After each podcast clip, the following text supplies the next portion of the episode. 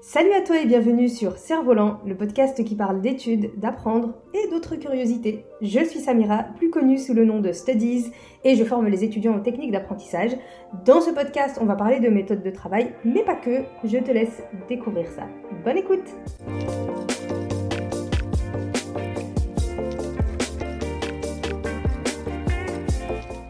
Et bonjour à toi et bienvenue dans ce nouvel épisode du podcast Cerf-Volant, le podcast dans lequel on parle d'apprentissage sous toutes ses coutures. Je suis Samira, fondatrice de Studies et j'aime parler de livres, d'écoles, d'études, de cours. Toi-même tu sais si tu me suis sur Instagram. Et dans cet épisode spécial lecture, on va parler de lecture rapide. Je sais que c'est un sujet qui fait couler pas mal d'encre, qui pose pas mal de questions sur le sujet de la lecture. On a aussi euh, pas mal de fantasmes au sujet de la lecture rapide. Mais comment tu peux lire un livre aussi vite? C'est pas possible.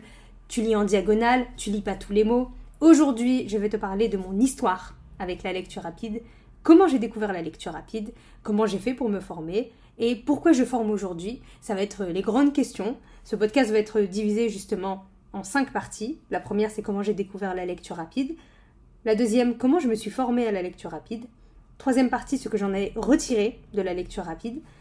Quatrième partie, pourquoi j'ai décidé de former à la lecture rapide et quels sont les résultats. Ce sera la cinquième et dernière partie de ce podcast. Donc, euh, assieds-toi si tu as envie d'être concentré ou fais autre chose pour être plus concentré, le ménage, etc. Que je t'accompagne durant ton activité.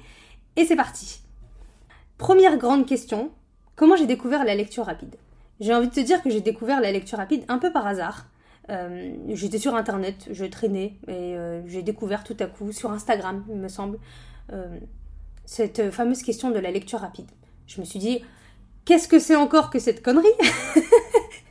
Et j'étais hyper sceptique par rapport à la lecture rapide. Vraiment, je me demandais ce que c'était. Je me disais que c'était sûrement une arnaque. Comment on pouvait lire beaucoup plus vite? Enfin, j'étais hyper sceptique. Ça peut te surprendre aujourd'hui maintenant que je forme les gens à la lecture rapide. Mais vraiment, si tu ressens cette pointe de doute, de scepticisme par rapport à la lecture rapide, sache que c'est tout à fait normal parce que c'est quelque chose dont on n'entend pas forcément parler.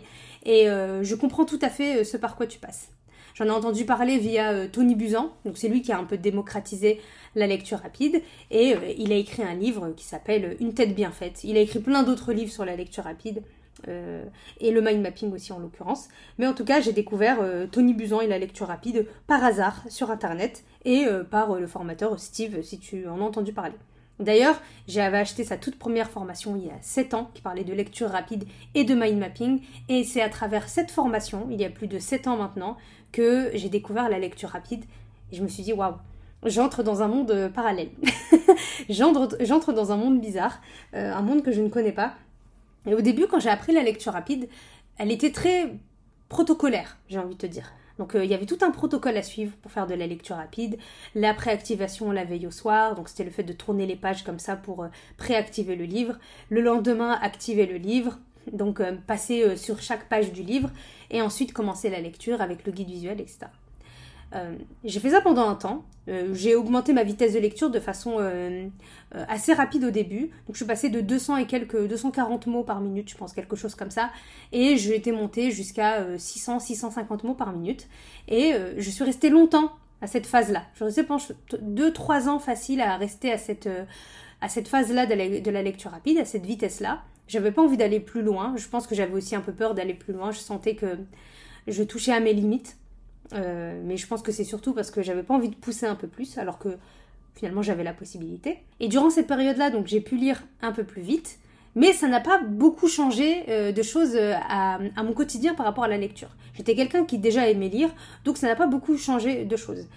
Et il y a un moment particulier, donc dans, cette formation de lecture rapide que je continuais à avoir au final durant toutes ces années, et il y a un événement particulier qui a donné un, vrai, véritable coup d'accélérateur à la lecture rapide dans ma vie. C'est quand en 2019 j'ai participé au championnat de France de lecture rapide.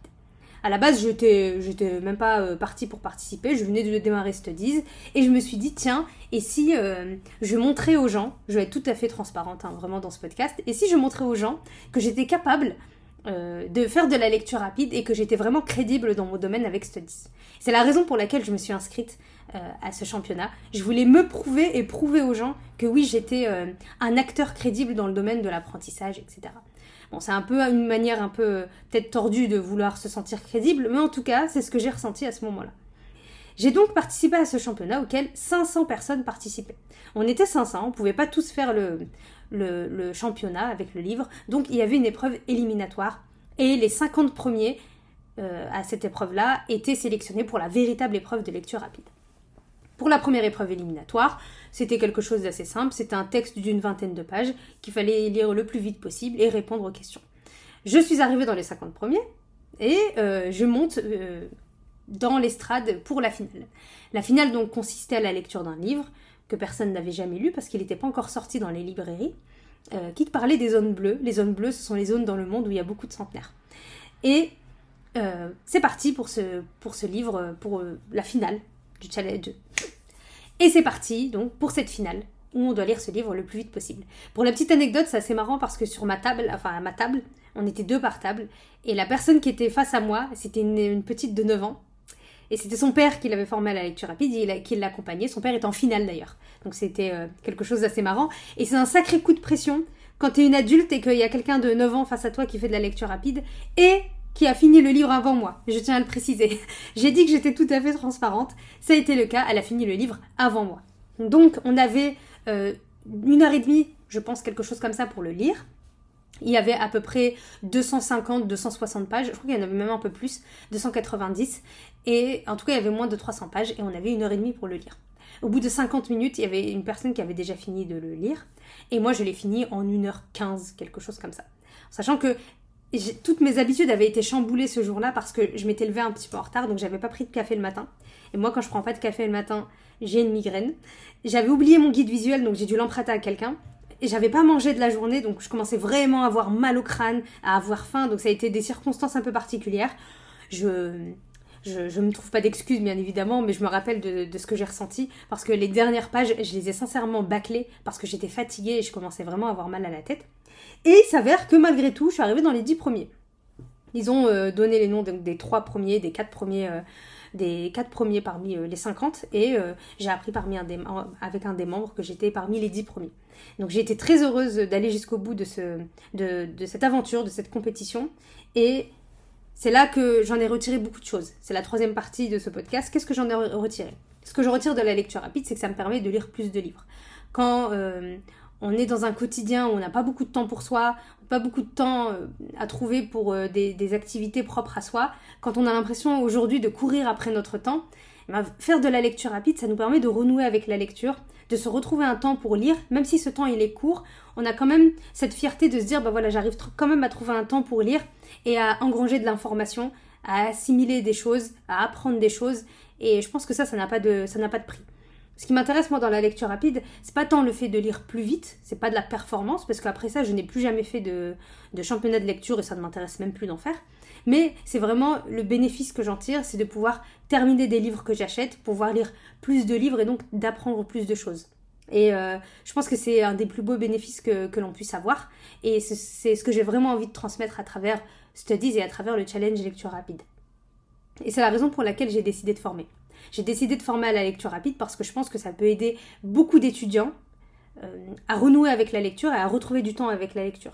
Ça aide aussi beaucoup d'adultes, surtout des parents, qui ont moins de temps avec euh, le travail, les obligations, etc., pour pouvoir lire plus de livres et s'instruire, retrouver un temps pour, euh, voilà, pour soi, pour apprendre et pour profiter aussi de la lecture.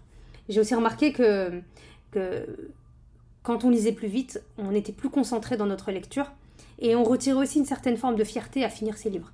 Et moi, je trouve ça génial. Euh, je trouve ça génial de, pouvoir euh, transmettre ça aux personnes que je forme. Et aujourd'hui, ça va faire euh, bientôt deux ans que je forme les personnes à la lecture rapide, à travers les accompagnements, mais aussi à travers le challenge lecture rapide, dont les inscriptions sont ouvertes et qui se ferme ce, dimanche 10 juillet. Et j'ai pu constater que beaucoup de personnes avaient, renoué avec la lecture, mais surtout que beaucoup de personnes devenaient plus ambitieuses grâce à la lecture rapide.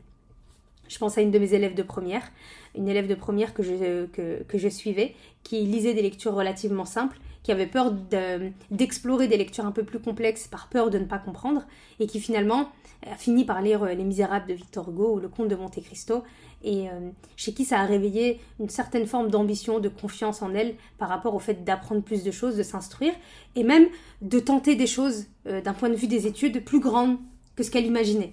Et moi, je trouve ça juste magnifique.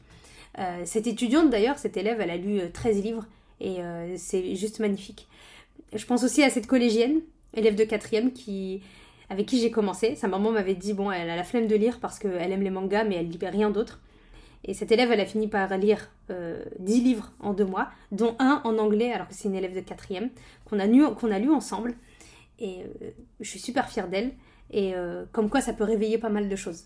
Je pense aussi à un élève de 3 aussi un collégien, qui appréciait pas trop de lire, mais avec la lecture rapide, il s'est rendu compte qu'il pouvait lire ses, livres plus rapidement.